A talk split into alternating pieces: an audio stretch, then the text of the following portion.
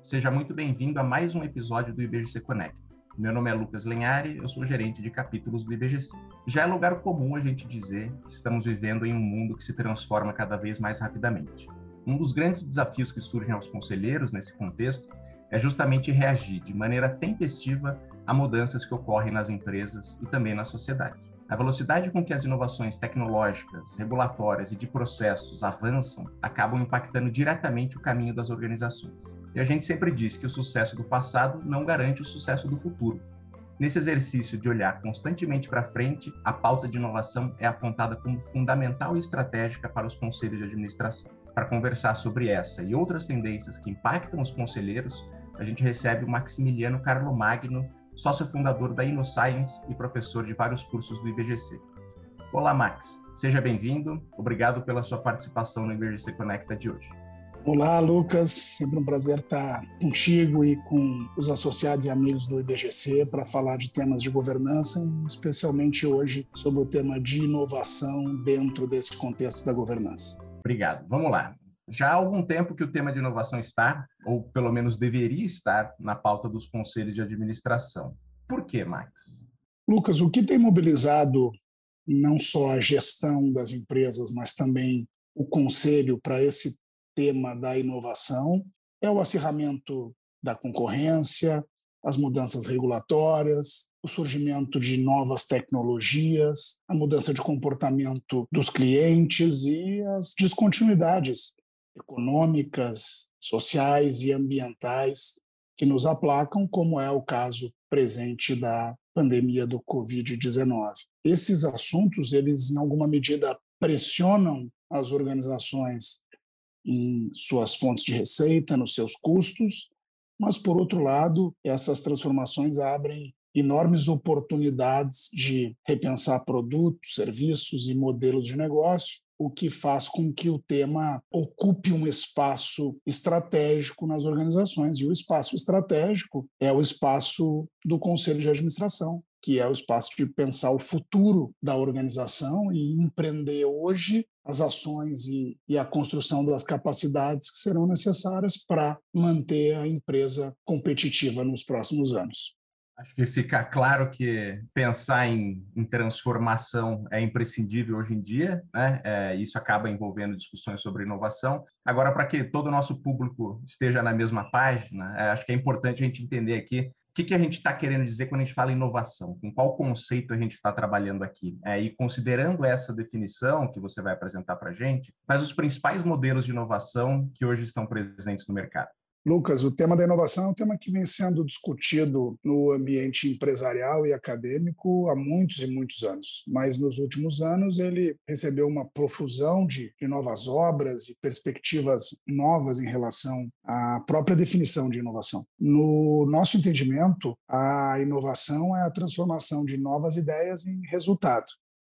Ou seja, a empresa tem uma série de movimentos possíveis, não só nos seus produtos e serviços, mas nos mercados em que ela atua, nos processos que ela emprega para entregar os seus produtos e serviços, nos canais de distribuição que ela utiliza para chegar nos seus clientes. Então, as inovações, primeiro, elas não estão circunscritas à definição de produto. Além disso, a gente tem inovações distintas, inovações que são mais incrementais e que melhoram aquilo que as empresas fazem hoje e inovações radicais ou disruptivas que normalmente tratam do aproveitamento de novas tecnologias para acessar mercados de consumidores que anteriormente não eram atendidos pelas soluções vigentes, portanto, conseguindo transformar a realidade ao seu favor. Ou seja, a gente pode definir a inovação não só em relação a em que dimensão do modelo de negócio,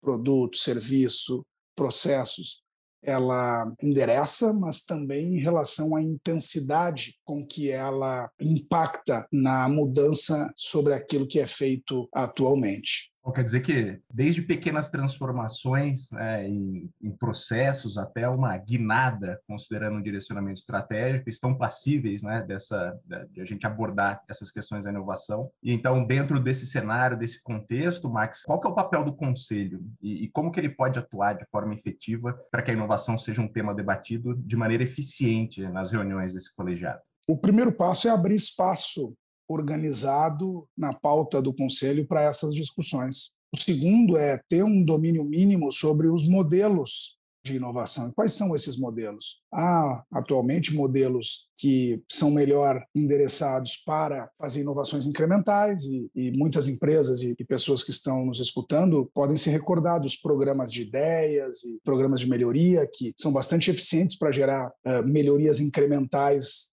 nas operações existentes. Mas nós também temos hoje um conjunto de outros modelos de inovação que alavancam-se nessa ideia da inovação aberta, que priorizam o relacionamento com agentes externos à empresa, com universidades, com centros de pesquisa, com fornecedores, com clientes, e nos últimos cinco a sete anos, de forma muito intensa, o relacionamento com o ecossistema de empreendedorismo, especialmente as startups, seja contratando, fazendo parceria ou até investindo em startups. O conselho precisa ter esse entendimento além de abrir espaço para essa discussão, de quais são os modelos que se adequam mais para os seus objetivos. Então, um modelo de investir em startup é um modelo para quem está buscando criar novos negócios. Já o modelo de fazer inovações incrementais por meio de programas de ideias e do fomento do intraempreendedorismo em todos os funcionários, é um modelo que se adequa para fazer o reforço do negócio existente. À medida que o conselho domina essas alternativas, ele consegue apoiar a gestão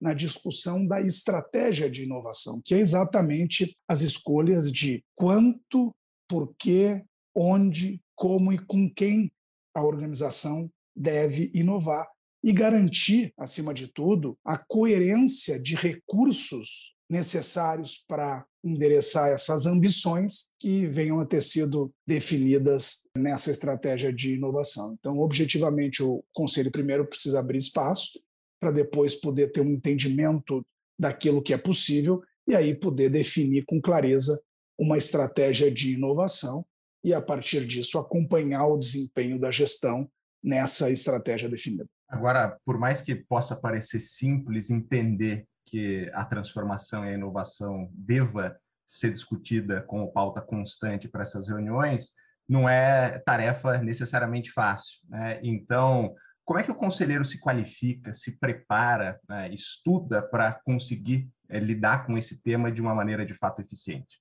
A melhor forma de aprender um tema novo é vivenciando essa realidade. E nós temos hoje no Brasil uma série de ecossistemas de inovação em Recife, em Florianópolis, em Porto Alegre, em São Paulo, no Rio de Janeiro, em Belo Horizonte, enfim, uma série de espaços de colisão aonde se integram empreendedores, fundos de capital de risco, grandes empresas, universidades, centros de pesquisa. É um espaço incrível para incorporar não só a linguagem, mas o mindset e as ferramentas necessárias para poder fazer uma interlocução de alto nível entre conselheiros e gestão das empresas. Uma outra forma bastante útil, naturalmente, é participar de cursos e processos de capacitação formais, como os oferecidos pelo IBGC, onde o curso de formação de conselheiros já trata desse tema e também há um curso focado em inovação para conselheiros. E, obviamente, que digitalmente hoje há uma oferta muito extensa de conteúdo de experiências para que os conselheiros possam reduzir esse gap em relação a temas de inovação e tecnologia e possam ter nesses temas a mesma fluência que tem em temas financeiros, em temas relacionados a compliance, aspectos regulatórios e, e outros que são naturalmente associáveis ao trabalho do conselheiro. Ficou muito claro que oportunidades não faltam para esses conselheiros se capacitarem a discutir esses temas de transformação e inovação. E a gente espera que esse podcast tenha ajudado a colocar uma pulga atrás da orelha para que eles possam correr atrás dessas novas competências. Quero agradecer muito a sua participação, Max. Obrigado por ter compartilhado conosco essa sua vivência. Muito obrigado, Lucas, pela oportunidade de poder estimular os conselheiros a trazerem esse tema da inovação na pauta dos conselhos. Ainda nessa esfera de conselhos, vale reforçar que o IBGC possui um programa de certificação para conselheiros de administração e para outros agentes de governança, cujo foco é sempre a renovação de conhecimentos a partir de seu programa de educação continuada. Para mais informações, acesse www.ibgc.org.br/certificação sem o cedilha e o tio. O IBGC Conecta de hoje fica por aqui. Lembre-se que todas as quartas-feiras temos episódio novo disponível nos principais tocadores. Não deixe de acompanhar também o IBGC nas redes sociais e fique por dentro de nossa programação online. Dúvidas e sugestões podem ser enviadas para comunicação@ibgc.org.br. Comunicação sem acento e o cedilho. Até o próximo.